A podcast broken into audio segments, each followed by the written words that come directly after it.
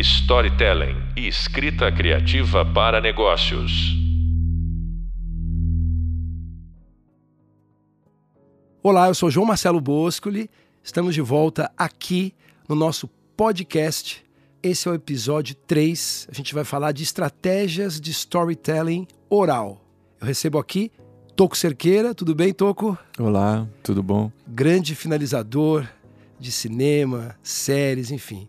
Um nome muito conhecido no mercado de música, no mercado de finalização. E Ricardo Câmara. Tudo bem, Ricardo?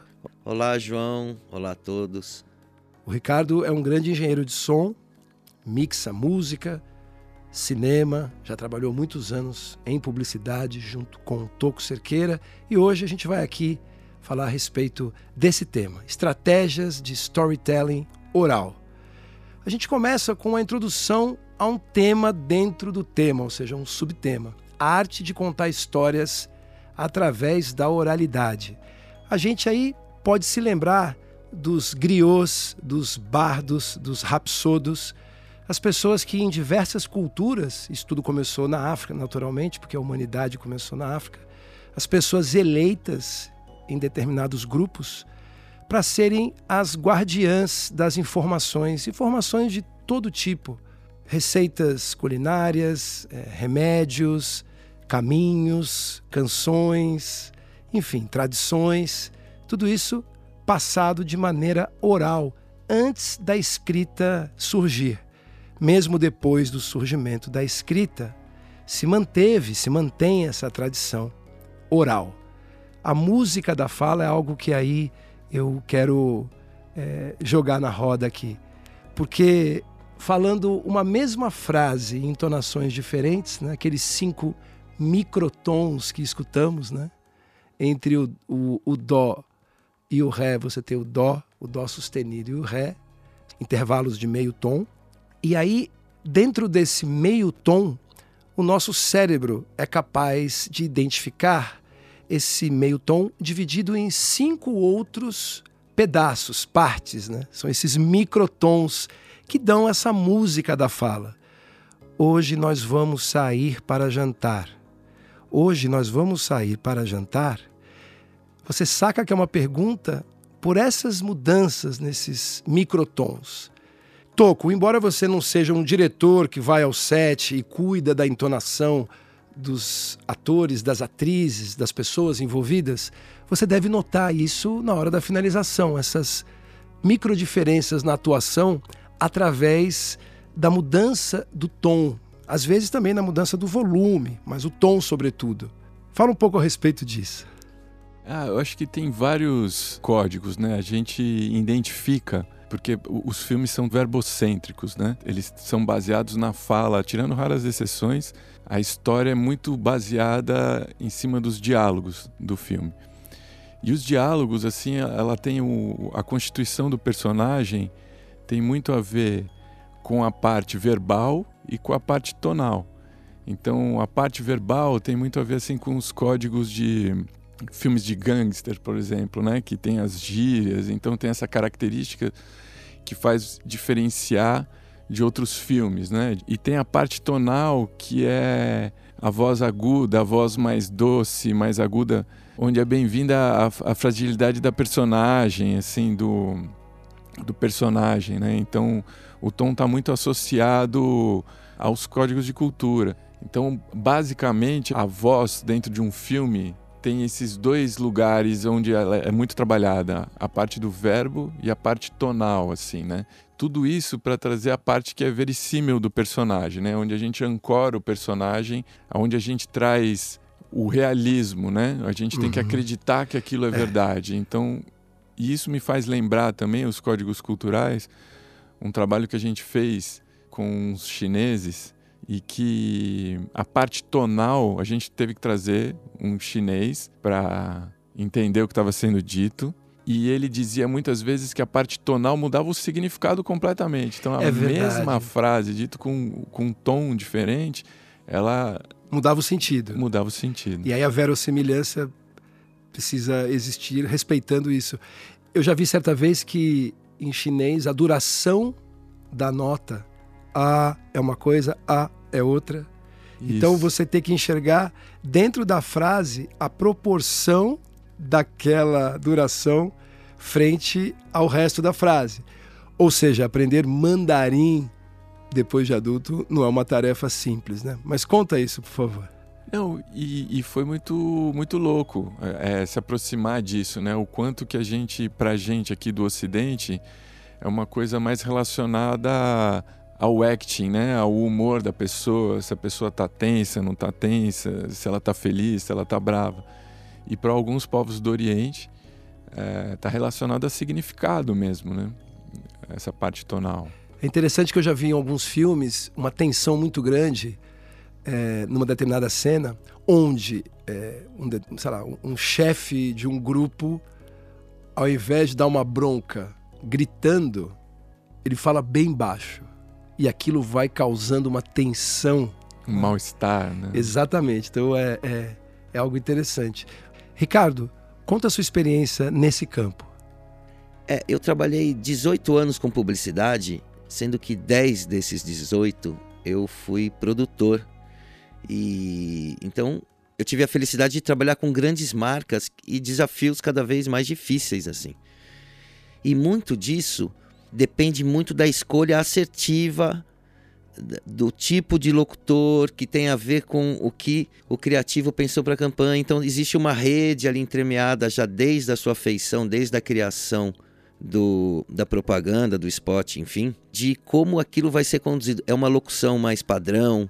Padrão, eu digo, é um- é locutor que imposta a voz e, e que dá essa força, um locutor mais de rádio, ou é uma locução mais jovem.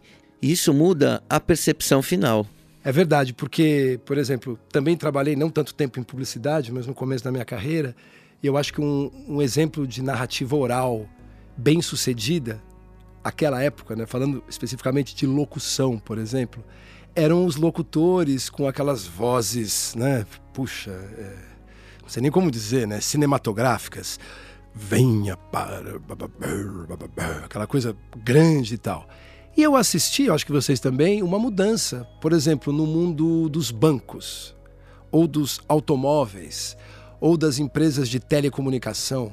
Eram sempre vozes fortes, né? Masculinas, né? Isso aí é aquele nosso machismo conhecido da sociedade, que espe- espero que nos curemos o mais rápido possível. E além disso, eram vozes, né? Pareciam vozes mitológicas, né? E aí veio um lance de substituir isso por vozes de pessoas comuns, né? Me lembra muito o que aconteceu nos anos 60, na virada dos anos 60 para os anos 70, quando começaram a surgir atores mais parecidos com as pessoas do dia a dia, naquela geração do Robert De Niro, do Dustin Hoffman, eh, Gene Hackman, pessoas que não eram aqueles atores de Hollywood altos, fortes e tal, aqueles estereótipos, né? E acho que isso aconteceu com a locução. E muda sim a percepção, porque alguém falando de banco comigo, ah, vem aqui pro nosso banco tal. Parece que é alguém que você conhece, né? Aproxima, né, a narrativa. Toco, existe uma certa ligação automática da gente, a voz mais aguda ser mais frágil, a voz mais grave ser mais forte. Fala um pouquinho a respeito disso. sempre a gente tem um código e tende a pensar que nem voltando ao filme de terror, para contrapor toda aquela densidade que o filme traz, que os agudos são mais frágeis, né? Que os graves são mais fortes, né?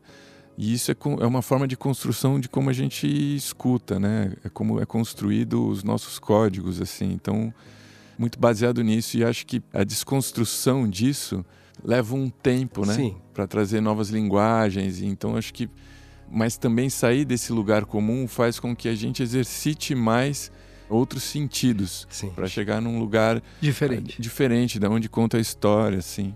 Eu queria lembrar uma história aqui, foi contada. é, foi contada pelo José Luiz Sasso, ele estava mixando o filme O Beijo da Mulher-Aranha, Do Hector Babenco. do Hector Babenco, ele estava mixando no- nos antigos estúdios Alamo. Isso, Álamo, na São Alamo. Paulo. É, versão brasileira. William Hurt entrou na, na sessão, na exibição, e viu uma cena e pediu para que aquela cena fosse dublada. É. E causou um espanto em todo mundo, porque na cabeça de todos, inclusive do diretor, aquilo era um absurdo, estava perfeito, não precisa disso. Tal. Ele falou: não, eu quero dublar. É que, é que foi filmado fora de ordem, então ele não tinha a sequência da cena seguinte, ele queria preparar melhor para aquela cena. É, Com a entonação. Então a a gente está vendo como É. a voz para ele, ator, mudaria o storytelling. Né? exato. E como isso de fato mudou, porque ele foi premiado com o. O Oscar de melhor ator É, com esse filme. Ou É seja, isso mesmo. ele percebeu que na voz dele tinha algo que estava faltando para entregar a cena, para fazer com que, a- com que aquela cena chegasse num lugar emocionalmente mais interessante. E ele estava certo. o ofício do ator, né? Ele estava olhando ali. É a interpretação pela voz, né? Bom, aí a gente vê a importância da performance e do ritmo da narrativa oral dentro de uma determinada cena. O que é curioso também é a gente pensar que a maior parte das pessoas que assistem a um filme, elas não sabem que aquele filme foi quase que na sua plenitude, né? quase que completamente dublado. né? É muito comum eu, eu estar ao lado de alguém, assim, de amigos, amigas e tal, falar, poxa, olha aquilo ali no final dos créditos, né? O ADR, né? Automated Dialogue Replacement, né? A famosa dublagem. Aí eu comento, olha, isso aí é a dublagem. Não, mas o filme é dublado? Sim, é dublado o filme. Mas como e tal? Eu queria me lembrar, eu tenho um, um primo meu que era ator, o Jardel Filho, né?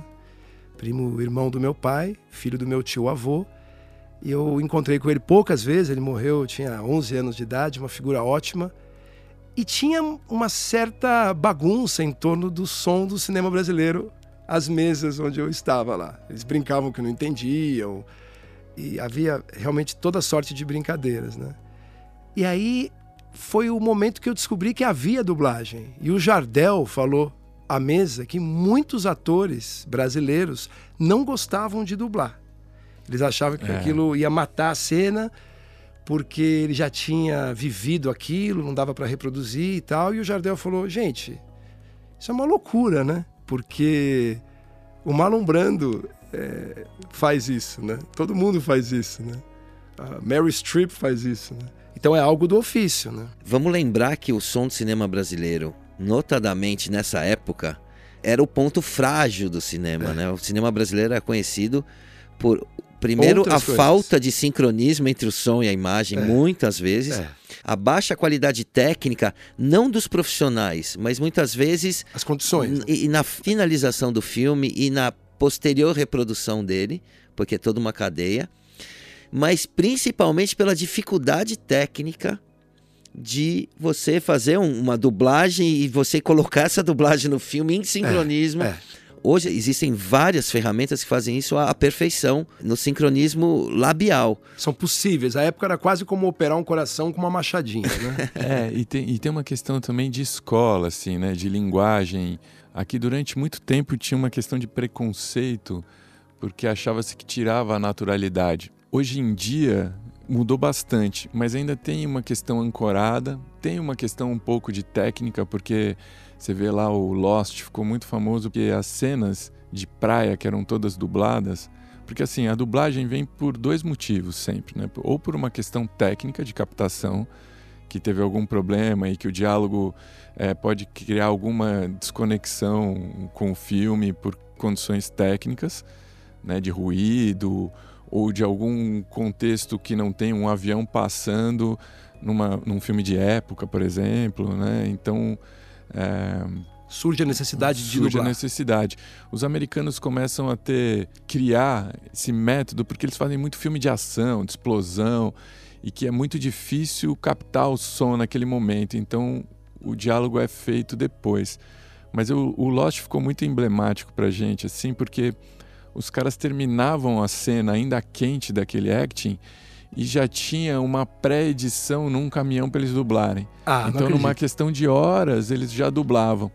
Cara, Aqui muitas legal. vezes o cara faz o filme, eu vejo a reclamação muitas vezes de atores lá no estúdio. Meses depois ele tem que lembrar da Meses cena. Depois ele entra num estúdio que é um lugar mais frio, né? Paredes cinzas, vamos dizer assim, né? Não tem aquele cenário que tem. Não tem uma preparação antes, ele tem que botar um fone, o, o técnico de som fala, ó, não saia da frente do microfone, e ele tem que desempenhar e ter a mesma performance que ele teve no set, que ele se preparou, que ele teve um coaching ou um preparador de elenco em cima. Então, às vezes existe uma resistência para esse lugar, sendo que de uma forma geral lá fora, como tem, às vezes está muitas vezes em contrato, a pessoa já sabe a cena que ela vai dublar, tá já na preparação assim, já tá no tá no planejamento do ator, é uma coisa mais natural assim, Sim. né? Então aqui ainda a gente busca esse lugar, estamos aperfeiçoando muito. É, dependendo, a gente usa algumas coisas lá no estúdio, dependendo da cena é, e, e, de como é. Tem, tem, agora me veio, me deu um insight aqui para quem quiser ver como funciona. Tem um, uma cena que está no YouTube do Wolverine. Hugh Jackman. Isso. Que mostra uma cena dele correndo e dele se movimentando. Vou trazer mais uma questão técnica aqui. Os estúdios lá fora, os estúdios são grandes, são salas muito grandes, então o microfone está posicionado a uma distância em que a gente não ouve a sala e que o ator tem mais flexibilidade. Aqui geralmente as salas de ADR são salas pequenas, são booths, onde o ator precisa falar necessariamente perto do microfone, porque senão a gente ouve a interação da sala, assim, né? Ouve mais do que deveria. E aí o ator fica um pouco mais preso. Literalmente, né? É. Eu acho que isso mostra o tamanho do desafio e o tipo de solução na criação das narrativas orais mais envolventes, né?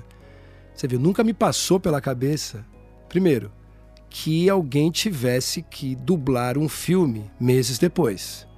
Dá para compreender completamente. Eu tenho Sim. amigos, atores, amigas, atrizes, e pelo pouco que conversei, eu devo imaginar que seja dificílimo. Você já desconstruiu aquele personagem, já tá você já está né? gravando outras coisas, está fazendo uma novela ou está fazendo uma peça de teatro e você tem que voltar. Aí você, quando vai voltar, você vai fazer uma dublagem numa salinha né, simples ali, né, técnica, com paredes cinzas ou qualquer cor que seja, mas enfim.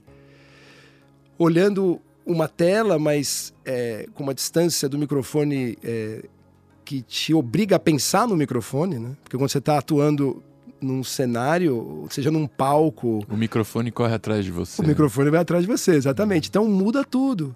E se muda a entonação, se muda o jeito de atuar através do som da voz, naturalmente muda a narrativa, a história é outra, né? Total. E que é o outro ponto da ADR que também se dubla, que é para mudar o acting mesmo aquele acting não segurou a cena de alguma forma ou trazer alguma tensão a mais. O que a gente tem dublado, muita coisa que traz uma vida na, na cena, são sutilezas, assim, respirações, pequenas reações, coisa que às vezes no som direto se perde por causa do ruído de fundo. Se a gente precisa de mais ênfase, então alguma coisa mais ofegante ou alguma coisa mais delicada numa relação de uma cena que você precisa daquela respiração, isso é composto depois. E faz muita, muita diferença na cena, assim. É impressionante como cresce a cena. É vestir a imagem, né? E, e, e nisso tem o fafalhar, tem toda essa ruidagem, né? O foley. Tudo isso também ajuda a compor é, é, essa, a, a, o elemento dramático é. do filme. É, vestir a imagem de som, eu acho que é uma boa metáfora, né? Porque aí me lembro sempre de estar num avião e aí tem um filminho para assistir Aí eu olho a tela desanimado, né? mas tudo bem, vai. Vou ficar nove horas aqui dentro. Aí eu ligo a telinha ali e tal, e quando eu coloco o fone a tela cresce, né? Isso é incrível.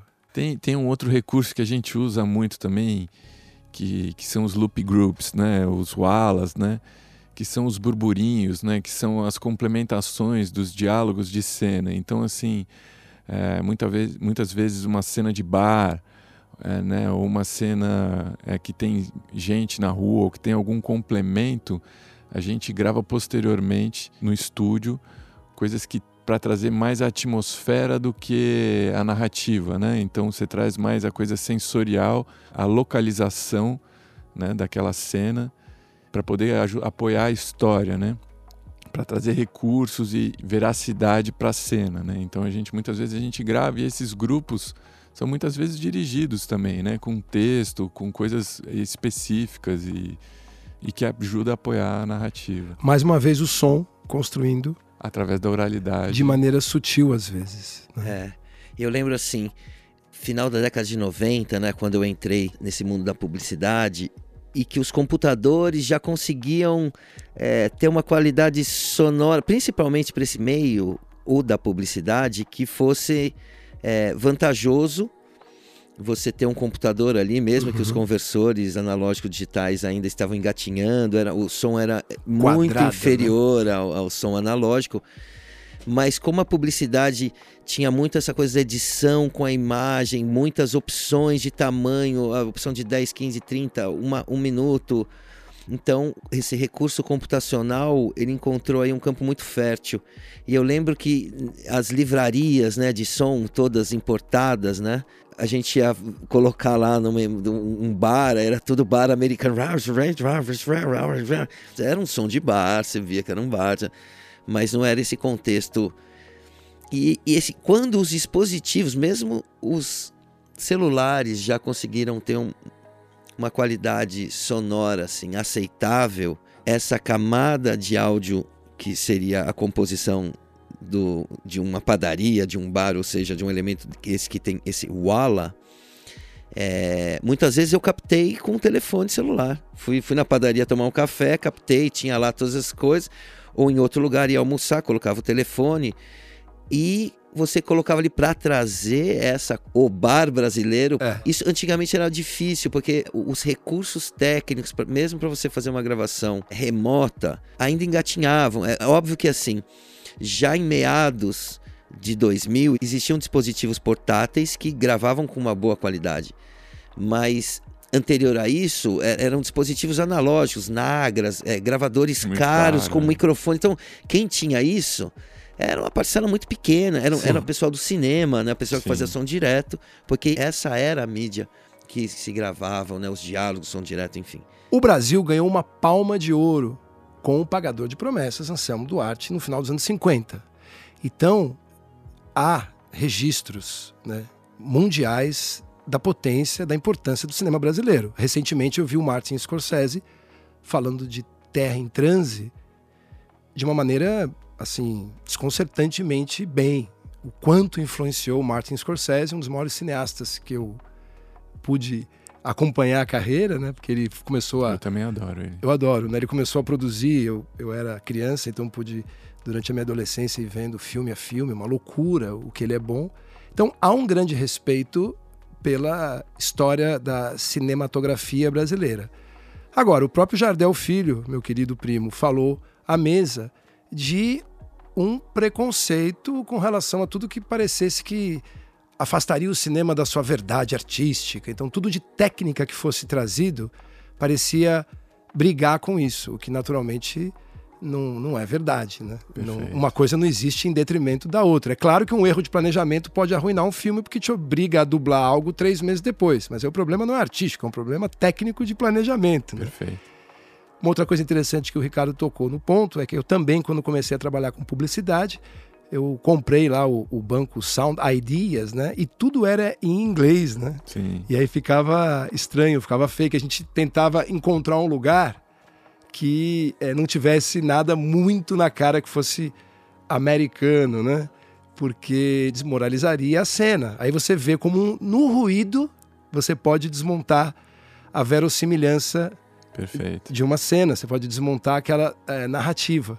E gosto de lembrar também a questão, é, e aí lembrando do Daniel Levitin, né, que é um grande especialista em cognição musical, ele é residente na Universidade de McGill, no Canadá, como ele fala da habituação, né, que você não é hábito, é habituação, que depois de um tempo, um determinado ruído que o seu cérebro já ouviu, ele despreza. Só se você precisar ouvi-lo. Por exemplo, a gente está falando aqui, tem um ar-condicionado. Presta atenção no ar-condicionado.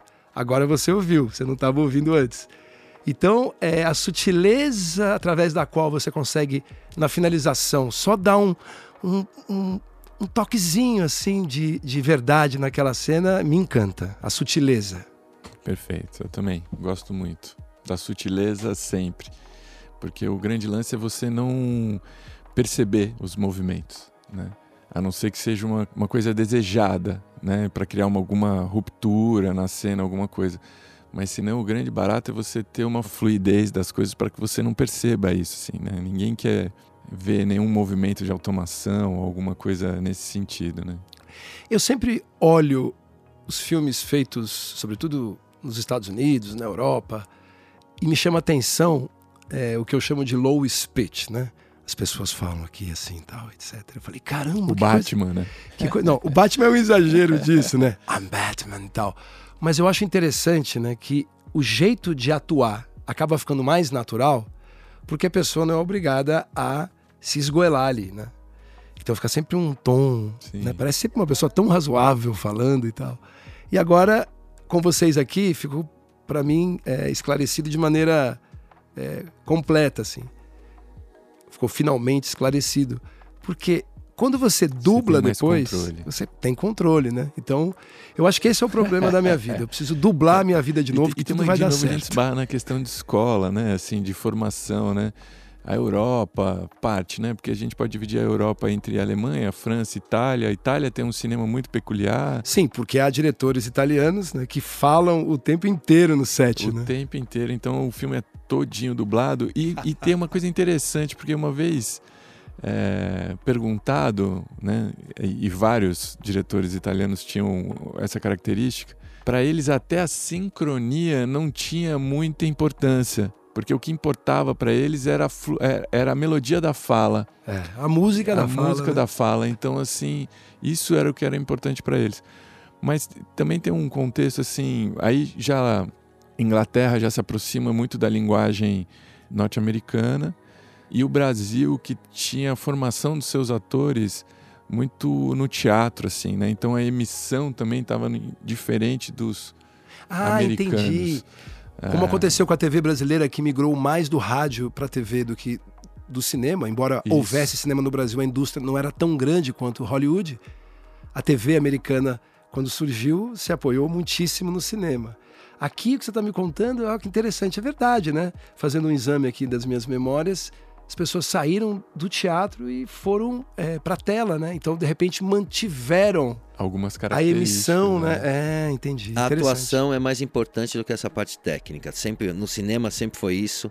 Né? O acting é muito importante. É. é isso que é capturado, é isso que põe. Eu acho que de uma forma geral, né? Na música também, né? Assim, eu acho que o, na música eu vejo assim a música em si, quando ela é boa, a parte técnica é, não atrapalhando, digamos é. assim entre escolher uma música mal composta e muito bem captada tecnicamente, muito bem mixada, e uma música muito boa.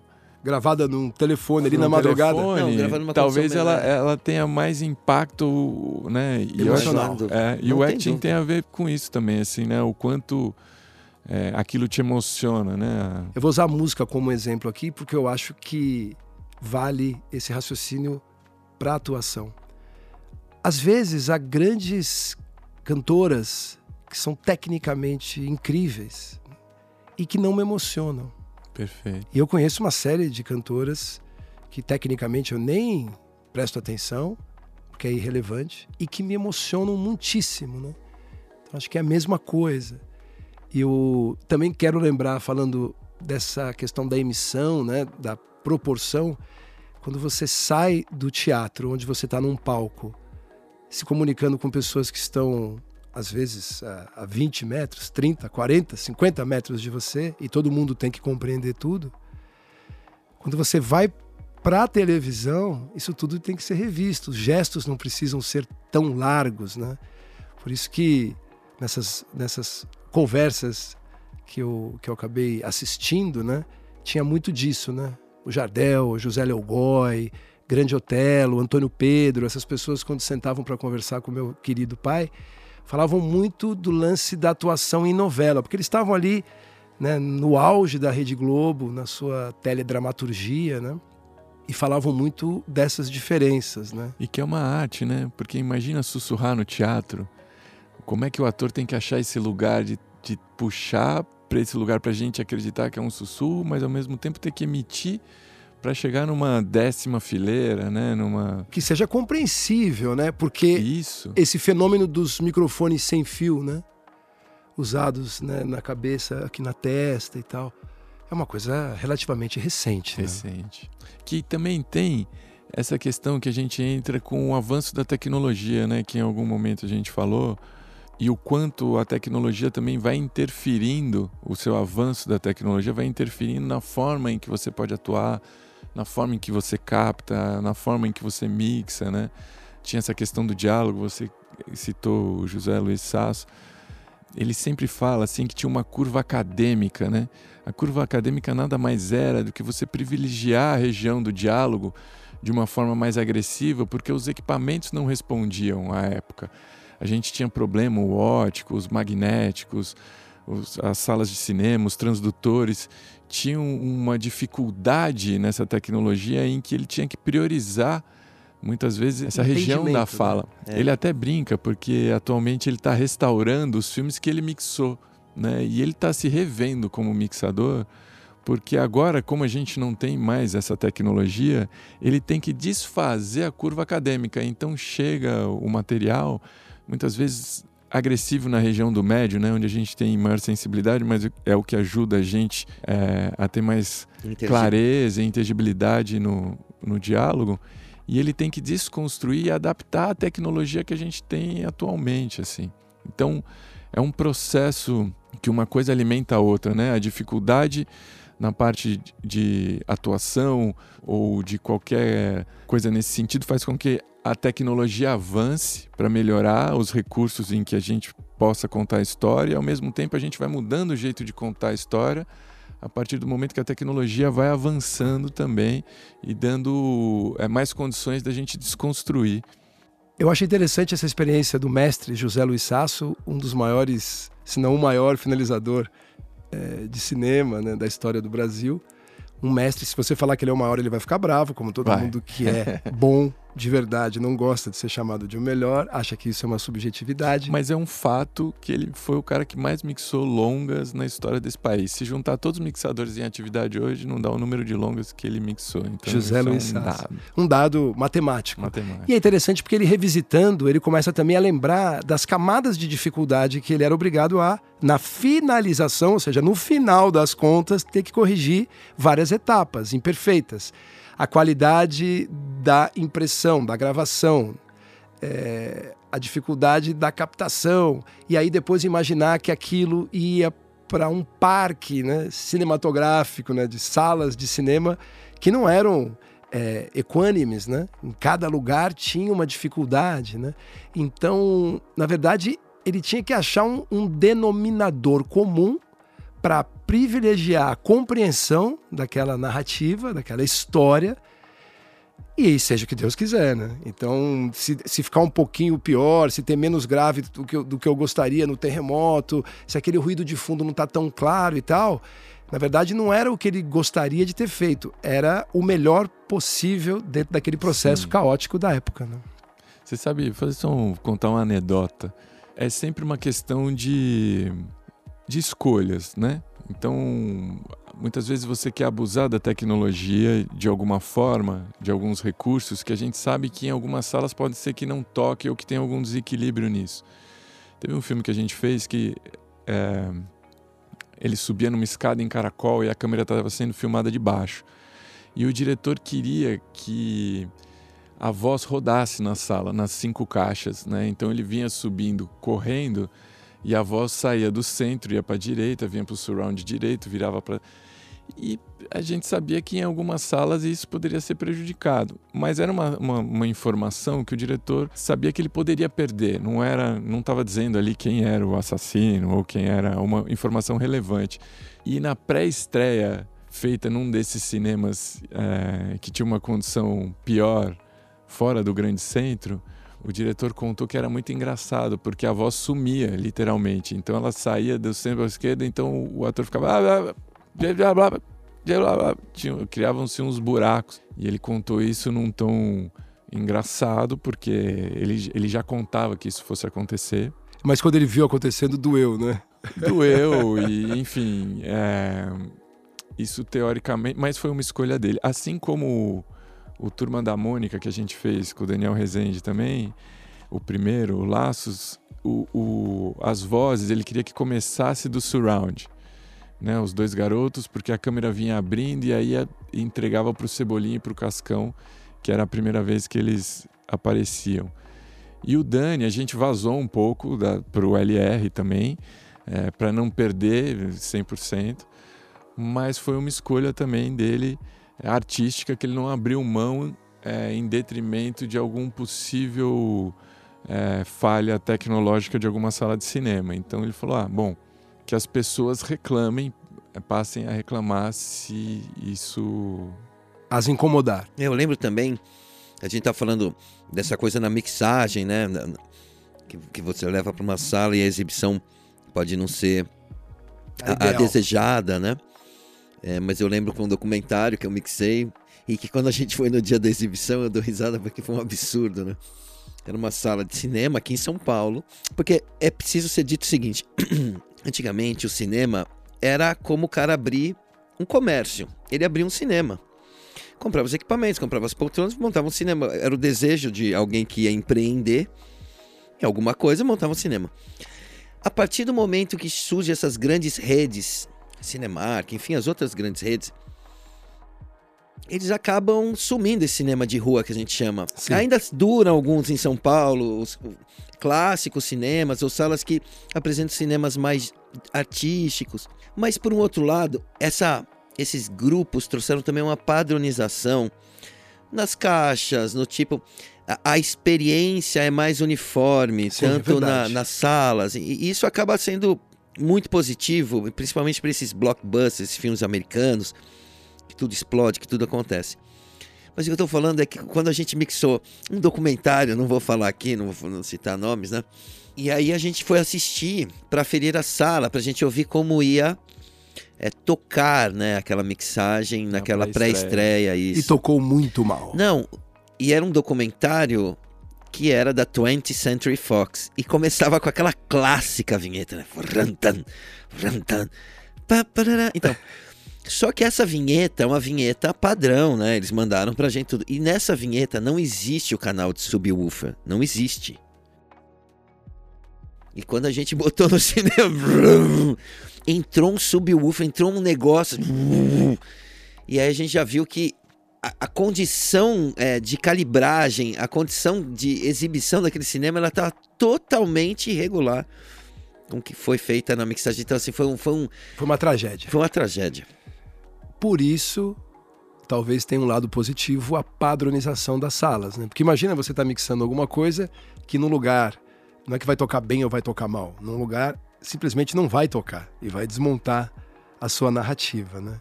Bom, a gente está encerrando aqui esse terceiro episódio da nossa série de podcasts tratando das narrativas sonoras. Esse episódio falando de estratégias de storytelling oral. Queria agradecer. Obrigado, Toco Cerqueira. Agradecido, valeu, João. Obrigado, Ricardo Câmara. Valeu. Eu sou João Marcelo Boscoli. Muito obrigado e até a próxima edição. Até lá!